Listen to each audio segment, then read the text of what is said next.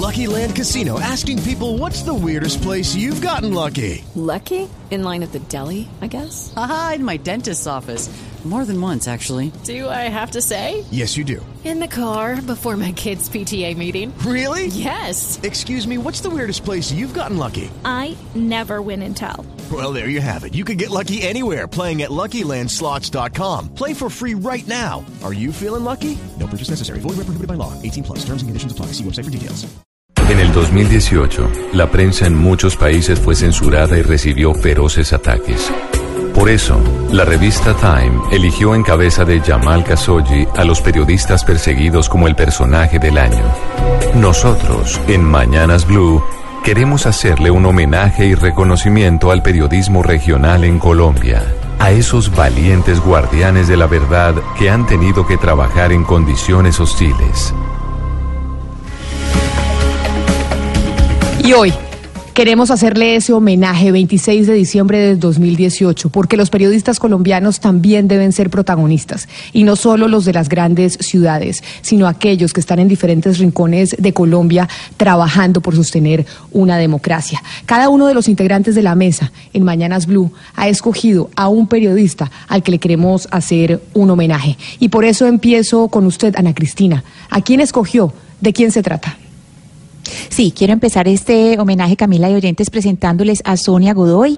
Ella trabaja como periodista freelance y realiza una investigación periodística sobre el estado de los dineros del posacuerdo en el Cauca.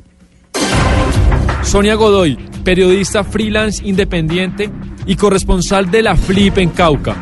Sonia se encuentra realizando un trabajo de campo de largo aliento sobre el estado de los dineros del posacuerdo en el departamento del Cauca. Sonia, Sonia, buenas tardes. Hola, buenas tardes, ¿cómo están? Buenas tardes, bienvenida. Pues con mucha mucha felicidad de tenerla eh, con nosotros, Sonia. Cuéntenos en este momento eh, cuál es esa investigación que usted está llevando a cabo sobre el posacuerdo en el Cauca.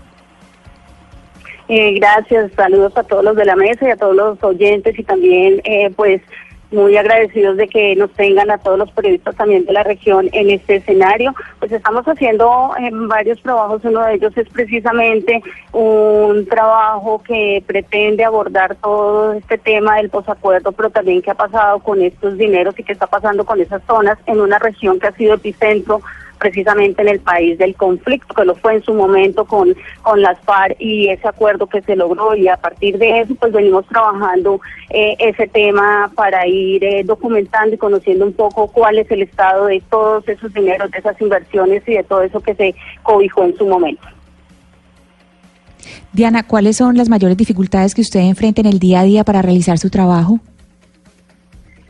Pues eh, muy por el contrario de lo que se pensaba en un momento que se firmaba un acuerdo y se terminaban muchas cosas eh, con las FARC como uno de los mayores actores de, conflicto que se generaban en la región, pues hemos visto que hay una serie de situaciones que se vienen dando y en las que la prensa se encuentra incluida en ese en este momento. Y entonces ya no estamos tal vez en medio del fuego cruzado como en algún momento, pero estamos en medio de unas presiones económicas de muchos actores, de muchos sectores que también ven en la prensa un riesgo para que pueda contar lo que pueda estar pasando. Entonces está la censura por parte de los mismos medios, pero también de otros sectores, esas presiones de pauta que, que son muy complicadas en una región en donde sin lugar a dudas, por ejemplo, con el tema que venimos abordando, pues son muchos los recursos que han venido dándose, pero también hay otro escenario que se ha vuelto muy agreste para la prensa y que es muy actual y es la movilización social, en donde la obstrucción al trabajo periodístico, la agresión, se vuelven cada vez más constantes y para todos los medios, tanto canales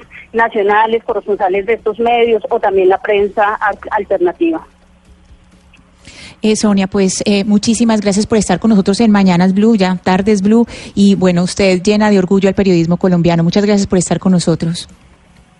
A ustedes muchísimas gracias por eh, tenernos en este espacio, porque creo que eh, ser eh, parte de este ejercicio periodístico en la región, también de conocer muchas historias en donde en el departamento hemos tenido muchas personas también que están dedicadas a la labor periodística y fueron asesinadas, con casos en la impunidad, en donde se hace un llamado también para que se investigue, se indague todas estas situaciones, pues que se pongan de manifiesto en la mesa de trabajo de ustedes. Es todo un gran gusto y que pueda también servir de, de escenario de reconocimiento para ese ejercicio que se que pretende seguir haciendo en una región complicada y compleja.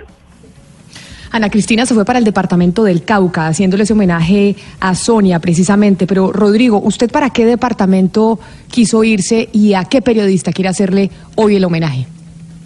Yo me traje, Camila, a un personajazo, valiente como pocos, porque ha enfrentado las mafias en el sector de la educación en el departamento del Putumayo. Se trata de Jairo Figueroa Gutiérrez, corresponsal de Blue Radio por más de 25 años. Jairo Figueroa Gutiérrez, corresponsal de Blue Radio en Putumayo. Jairo reportó las denuncias del diputado Euler Guerrero que daban cuenta de un desfalco de más de 1.300 millones de pesos en la Secretaría de Educación de Putumayo. De ese número de órdenes de captura, cuatro ya se hicieron efectivas, entre estas la de dos funcionarios de la Secretaría de Educación del Putumayo y dos abogados particulares. El fiscal regional Germán Ordóñez Plata asegura por qué se realiza esta masiva detención de funcionarios y de personas adscritas a la Secretaría de Educación del Putumayo. Jairo, muy buenos días. Felicitaciones por ser tan valiente y por llevar toda esa información, por difícil que parezca. Cuénteme una cosa. Rodrigo, ¿qué tal? ¿Cómo le ¿Qué tal? Muy buenas tardes a los oyentes de Blue Radio y muchísimas gracias por ustedes tenernos también en cuenta a nosotros los periodistas de la provincia, la región, acá en el sur del país. Les cuento que entre Mocoa, la capital de Putumayo y la ciudad de Bogotá, por tierra, vía terrestre, tenemos 12 horas de distancia. ¿sí? Quien vaya a viajar por esta vía, pues se encuentra eh, con este tiempo. Bueno, le comento sobre este tema de la educación aquí en el departamento de Putumayo. Este año fue muy sonado el caso de que mm, había un fraude de más de 1.300 millones de pesos en la Secretaría de Educación del departamento de Putumayo. El diputado del Pueblo Democrático, Euler Guerrero, ya había hecho unas menciones en los medios de comunicación. Finalmente vino hace algunos meses, eh, a mediados de este año, la fiscal María Paulina Riveros y dijo que eh, se iban a dar unas capturas. Luego los informes que dimos a conocer, eh, con los datos, con las cifras que eh, pu- se pusieron con documentos por parte del diputado, el 2 de agosto recibimos amenazas de muerte en las cuales nos decían que teníamos ocho días para salir de este departamento o si no que nos iban a asignar. Incluía también las integridades de otros dos compañeros, el periodista Germán Arenas, que es de, mm, eh, corresponsal de Colprensa, eh, y también de el compañero Dubán García, que trabaja en un medio de comunicación aquí local. Lo cierto es que desde ese momento hemos venido nosotros trabajando con en medio de la zozobra, porque uno sabe en qué esquina le van a salir un delincuente eh, con un arma y nos quite la vida. Hay que indicar que esa amenaza que se hizo a través de la red de Facebook manifestaba que se trataba de las águilas negras y que teníamos las ocho días. A los ocho días, el el 2 de agosto, nos volvieron a enviar otra comunicación con unas palabras ofensivas y nos decían que si no nos iba, íbamos que íbamos a perecer y también que atentaban contra nuestros hijos, contra nuestras familias. Eh, Precisamente, la Jairo. de protección eh, a la cual hemos acudido las autoridades hasta ahora pues no solo nos ha dispuesto de un de un punto de alerta un, un botón de alerta de pánico con el cual si nos llega a pasar algo pues eh, oprimimos el botón para decir que de pronto nos fallaron nos mataron. Pero lo cierto es que eh, eh, los únicos que nos han brindado protección en este momento es un soldado de la Brigada 27 de Selva, gracias al general Yuber Armando Aranguren, que determinó colocar esta seguridad por ahora. Después de cuatro meses, te cuento compañeros, eh, que no ha pasado nada. La Fiscalía tampoco dijo quién eh, estuvo detrás de estas amenazas, pero las hipótesis que nosotros tenemos de esos informes que hemos hecho, tal los más delicados y con los cuales, como decía eh, eh, la persona que amenazaba, que nos metimos con ellos, tal vez es con el robo de más, más de 1.300 millones de pesos. Tienen recursos del pago de los maestros, de más de dos profesores que esperaban el pago y que eh, las autoridades, la misma fiscalía determinó que esa plata se la habían robado. Pues Jairo, muchísimas gracias por estar con nosotros en Mañanas Blue. Cuídese mucho, es muy importante lo que usted está haciendo, los tenemos en el radar. Muchas gracias. Muchísimas gracias compañeros y aquí seguimos poniendo un pecho de esta región al sur del país y deseando que el próximo año eh, continuemos en esta bella labor que es el periodismo. Claro que sí, porque el periodismo está presente en cada rincón de Colombia y queremos hacerle ese homenaje a esos periodistas, a esos colegas que están en diferentes sitios y que a veces no tienen ese renombre a nivel nacional, pero hacen un gran trabajo. Gonzalo, hoy, ¿usted a quién quiso rendirle o a quién quiere rendirle un homenaje? Camila, nosotros nos fuimos al departamento del Guaviare. Tenemos a Erika Alejandra Londoño, periodista de Caracol Radio y directora del Hoy por Hoy en el Guaviare. Erika Alejandra Londoño, directora del noticiero Hoy por Hoy Guaviare, de Caracol Radio Guaviare. El 4 de octubre del 2018, en la emisión de Hoy por Hoy, Erika y su equipo entrevistó a Fernando Santamaría Luna, gerente de Nerguaviare, en la que le hacen serios cuestionamientos al manejo de recursos de la empresa y fallas en el servicio de energía. Pero aparte de eso hay una reunión de la junta directiva, hay dos funcionarios que usted sabe cuáles son, que están hablando de usted y están pidiendo su cabeza y se lo estoy preguntando de manera directa. Tienen que investigar y también dígame qué pruebas tienen ustedes en el escritorio. Erika, un honor tenerla con nosotros. Bienvenida a Mañanas Blue. Muy buenos, buenas tardes para todos ustedes y muchísimas gracias por estar reconociendo el periodismo regional. Pocas veces se ve ese apoyo por parte de los colegas a nivel nacional donde reconocen el esfuerzo y la exposición tan grande que tenemos los periodistas regionales y importante que eh, ustedes hablan ese espacio para que podamos hablar y decirle a todo Colombia que la Fiscalía General de la Nación no actúa de manera igual con periodistas nacionales a periodistas regionales un periodista nacional, de todo lo que me ha pasado a mí, inmediatamente la fiscalía actúa, captura a la persona agresora, eh, actúa de manera inmediata, pone esquema de seguridad. A mí, al contrario, no investigan, teniendo el nombre de la persona agresora, en todos los datos, no actúan no hace absolutamente nada y la Unidad Nacional de Protección lo que hace es desmontarme el esquema y dejándome eh, totalmente vulnerable en medio de un departamento donde existe tanta violencia y donde nosotros a través de los medios de comunicación queremos defender la verdad y nos exponemos a todos los eh, grupos armados ilegales, incluso a los políticos de turno. Erika, ¿por qué cree usted que la Fiscalía no actúa a su favor? ¿Cree que hay algún tipo de lineamiento de encuentro entre la Fiscalía en este caso y el señor Fernando Santamaría Luna, gerente de Nerguaviare? Pues es que no es solamente eso, pues esta es la última investigación que se está realizando, pues que yo he presentado más de 21 eh, de, denuncias por amenazas, por agresiones hacia el medio de comunicación y sobre ninguno de los casos la Fiscalía ha actuado. En el caso de Fernando Santamaría, pues vino una comisión de la Fiscalía desde Bogotá, esa es la hora que no conozco cuáles vienen a ser pues, los resultados de la investigación. Pero yo sí quiero aprovechar este espacio para mencionar unos casos que son supremamente vergonzosos por los cuales yo estoy, yo estoy en este momento atravesando y teniendo todas las pruebas, la fiscalía no actúa. El caso del señor Rubén Darío Galeano, abogado de la región, fue defensor público en la Defensoría del Pueblo. Me ha agredido de todas las formas, me grita, me insulta, más de 600 mensajes de texto diciendo que no descansará hasta que nos saque de la región. La fiscalía lo conoce, tiene el número telefónico, el señor nunca se retracta y ahí simplemente dice que sí, que no va a descansar hasta que nos saque de la región y el señor sigue insultándonos, nos sigue amenazando y sigue por las calles de San José como si nada pasara. Erika, usted hace una denuncia muy delicada y dice que la Fiscalía General de la Nación no les pone atención a ustedes los periodistas que, por ejemplo, están en las regiones como el departamento de Guaviare, que si algo a un periodista a nivel nacional similar le pasara a lo que usted está viviendo, ya lo tendrían protegido. Usted... ¿Qué ha dicho? ¿Qué denuncias ha presentado frente a la Fiscalía? ¿Ellos qué le responden sobre por qué no le ayudan con el sistema de seguridad y por qué no le ayudan a usted para protegerla frente a las denuncias que ha venido presentando? Es que no dan ninguna respuesta, no dan explicación. Lo que dicen es que no tenían las herramientas tecnológicas para identificar quiénes son los agresores y a través de mensajes de texto o las llamadas quiénes realmente están detrás de todo eso. Simplemente dicen que no, no contaban con las herramientas tecnológicas y otros dicen que no, que no han podido establecer mm, la veracidad de las amenazas. Pero teniendo casos con número telefónico, la persona agresora, la fiscalía tampoco actúa. ¿Por qué? No entiendo. O sea, yo no puedo decir eso obedece a determinada situación. Yo lo que creo es que hay un total abandono contra los periodistas regionales. Son felices con los titulares de prensa cuando dice la fiscalía vamos a hacer investigaciones exhaustivas y no hacen absolutamente ninguna investigación. No le digo 21 casos reportados. La Unidad Nacional de Protección me tenía un esquema de seguridad que me quitó me dejó totalmente vulnerable luego de demostrar amenazas contra mi familia, contra mi hijo, contra mis padres, y la Fiscalía no hace nada. Y la Unidad Nacional de Protección lo único que hace es quitarme el esquema de seguridad, y en ese momento estoy a pie, recibiendo agresiones, y, y con una escolta, caminando por las calles de San José, y el señor Darío Galeano, el, el doctor Fernando Santamaría, y cuanta persona me quiera agredir, lo puede hacer porque la, UNE- la UNP me quita la seguridad.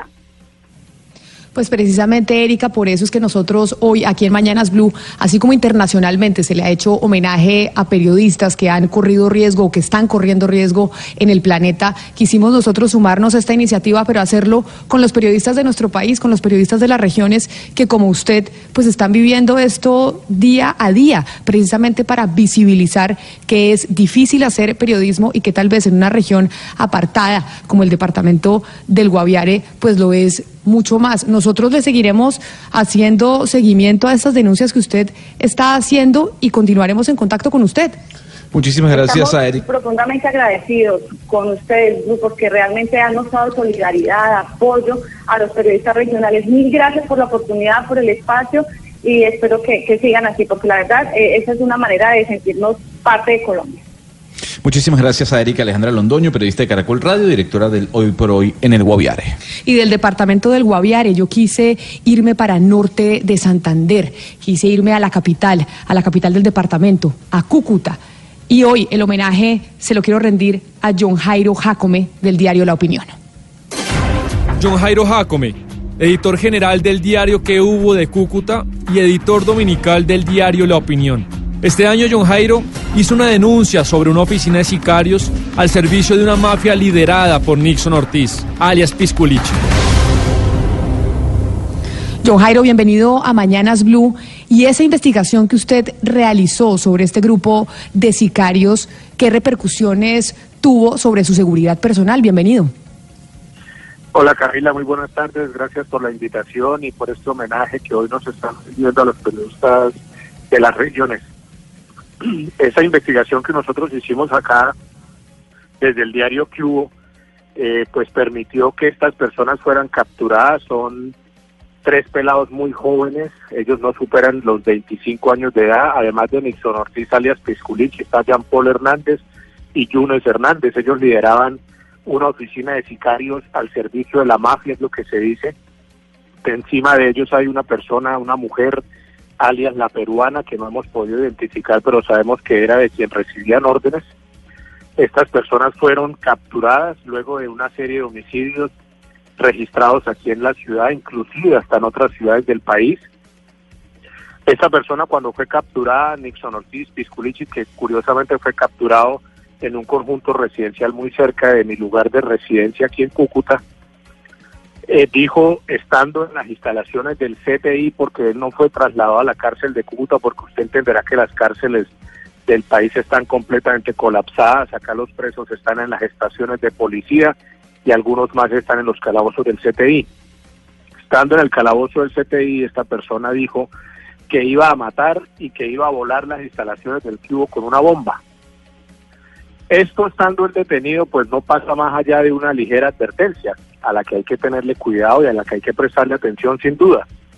Pero el problema radica, Camila, en que el 19 de julio de este año, Pisculiche misteriosamente, porque aún nadie se ha pronunciado sobre ese hecho, se voló de las instalaciones del CTI más o menos hacia esta hora, hacia la una de la tarde, cuando dijo que iba a almorzar, porque a ellos les sirven los almuerzos allí en estos calabozos, y que necesitaba ir al baño antes de almorzar. Misteriosamente al lado del baño había una escalera por la que se subió al techo, saltó a la calle y lo estaba esperando un compinche en una moto. John Esta Jairo. es la fecha que no se sabe nada de él, señora. John Jairo, nosotros, cuando usted dice esta es la fecha que no se sabe nada de él, ahora que estábamos hablando con una colega suya en el departamento del Guaviare, ella presentaba una queja y decía, es que a nosotros desde los periodistas regionales no nos ponen atención, no nos paran bolas, como se dice coloquialmente, en la fiscalía simplemente por estar en regiones apartadas. ¿Ustedes en Cúcuta, en norte de Santander, sienten exactamente lo mismo? Camila, yo creo que, digamos, voy a hacer un comentario que espero no sea malinterpretado y que no suene a reproche. Pero a mí sí me llama mucho la atención que cuando algún compañero de un medio nacional vía Twitter alguna persona le escribe que ojalá el día de mañana se tenga que ir del país o que le van a hacer algo, todos los periodistas nacionales se movilizan, montan hashtag, sale el fiscal general en medios diciendo que van a investigar una amenaza vía Twitter, Camila. Y los que estamos en terreno, los que estamos en las regiones, los que estamos poniendo el pecho a las cosas acá, donde no son amenazas vía Twitter, Camila, donde son agresiones reales, con armas, con patadas, con puntos, golpeados, a estos lados no hay una sola movilización a nivel nacional por nosotros, Camila. Y eso es muy triste. Yo no digo que a todas las amenazas no haya que ponernos. Sin duda que sí, todas son igual de graves. Pero uno sí siente tristeza de ver que cuando algún medio nacional o algún periodista de trascendencia nacional es amenazado vía Twitter, todas las instancias gubernamentales se movilizan para dar con el paradero de esas personas. Y a mí me han hecho dos atentados, Camila, y hasta el sol de hoy yo no tengo ni idea quién ha estado detrás de esos atentados. Pues don Jairo Jacome, por eso quisimos hoy, 26 de diciembre, hacerles este homenaje a los periodistas en las regiones, precisamente por eso que usted acaba de decir, porque a ustedes en las regiones, en esos lugares apartados de Colombia, también hay que acompañarlos y sin duda alguna ustedes son los que están enfrentando una situación mucho más compleja que cualquier otro periodista a nivel nacional. Muchísimas gracias por haber estado con nosotros hoy participando en Mañanas Blue. A ustedes muchísimas gracias por tenernos en cuenta, Camila y del Departamento de Norte de Santander, don Oscar Montes en Barranquilla. Usted hoy, ¿a quién le quiere hacer el homenaje? Camila, eh, un homenaje muy sincero eh, a una colega, Betty Martínez Fajardo, en nuestro querido departamento de La Guajira. Betty Martínez Fajardo, directora de noticias del Diario del Norte y reportera del noticiero Cardenal de La Guajira. Por hechos ocurridos en abril del 2016 en Riohacha, Betty reportó este año en su diario que fueron enviados a la cárcel policías de la Sijín que exigían gruesas sumas de dinero para devolver armas de fuego con salvoconducto. Hola Betty, un abrazo especial de Mañanas Blue, de, de este Caribe inmenso. ¿Cómo te sientes en este momento? ¿Cuál es tu situación de seguridad? Gracias, eh, muy buenas tardes a todos y bueno, agradecida por este reconocimiento que se hace a los periodistas de región. Bueno, yo sigo trabajando con un poco de preocupación frente al hecho, reconocer pues en ese sentido que una vez esta persona estuvo en la oficina pidiendo una indemnización por la información que fue publicada, eh, yo inmediatamente reporté el caso a la FLIP, ellos inmediatamente actuaron y lo enviaron a la Policía Nacional y a la eh, a la fiscalía, eh, esta persona, cuando ya estábamos al término de la conversación, prácticamente me dijo que cualquier cosa podría pasarme y me habló de pistola y bueno, todas esas situaciones y eso fue lo que realmente me angustió y preocupó. Eh, la policía mm, me asignó dos agentes de policía que periódicamente hacían revisión a mi casa, al sector donde vivía, y también pues a los sitios donde me movía, pero de manera muy, no muy continua, ¿no? Pero los jóvenes policías, gente de la policía, cada 15 días o cada semana pues llegaban a la casa, preguntaban cómo estaba, eh, reportaban que habían estado y como pendiente, eso fue realmente lo que fue la, única protección, digamos así entre comillas, que recibí. Eh, se ha iniciado una investigación disciplinaria contra esta persona al interior de la policía y la fiscalía, pues también ya le fue reportada esta, eh, esta amedrantación, digámoslo así, o amenaza a mi persona y yo lo que espero y le pido al Todopoderoso pues que esto no pase a mayores porque realmente a pesar de uno sentirse con miedo pues el deber ser es seguir trabajando eh, protegida por el Todopoderoso eh, y pidiéndole que podamos eh, salir victoriosos de esto, porque así como yo, por ejemplo, en el caso del Departamento de La Guajira, hay otros periodistas, otros colegas pues, que han recibido amenazas, que han reportado, eh, se investiga al comienzo, pero eh, no se llega como a profundidad de las, de las situaciones. En La Guajira las amenazas tienen que ver con situaciones difíciles también de funcionarios públicos que amedrantan pero ahí estamos haciendo la tarea y pidiéndole a, Dios que todo salga bien Así y es, Betty. a ustedes que Así es, Betty, recibe un abrazo que- y de verdad muchas felicitaciones y bueno, hay que seguir adelante con este oficio, el más hermoso del mundo, como lo definió Gabriel García Márquez. Un abrazo para ti. agradecerle y muy muy amable a ustedes por estar pendiente de la gente que también hace periodismo en regiones como La Guajira, muy amable.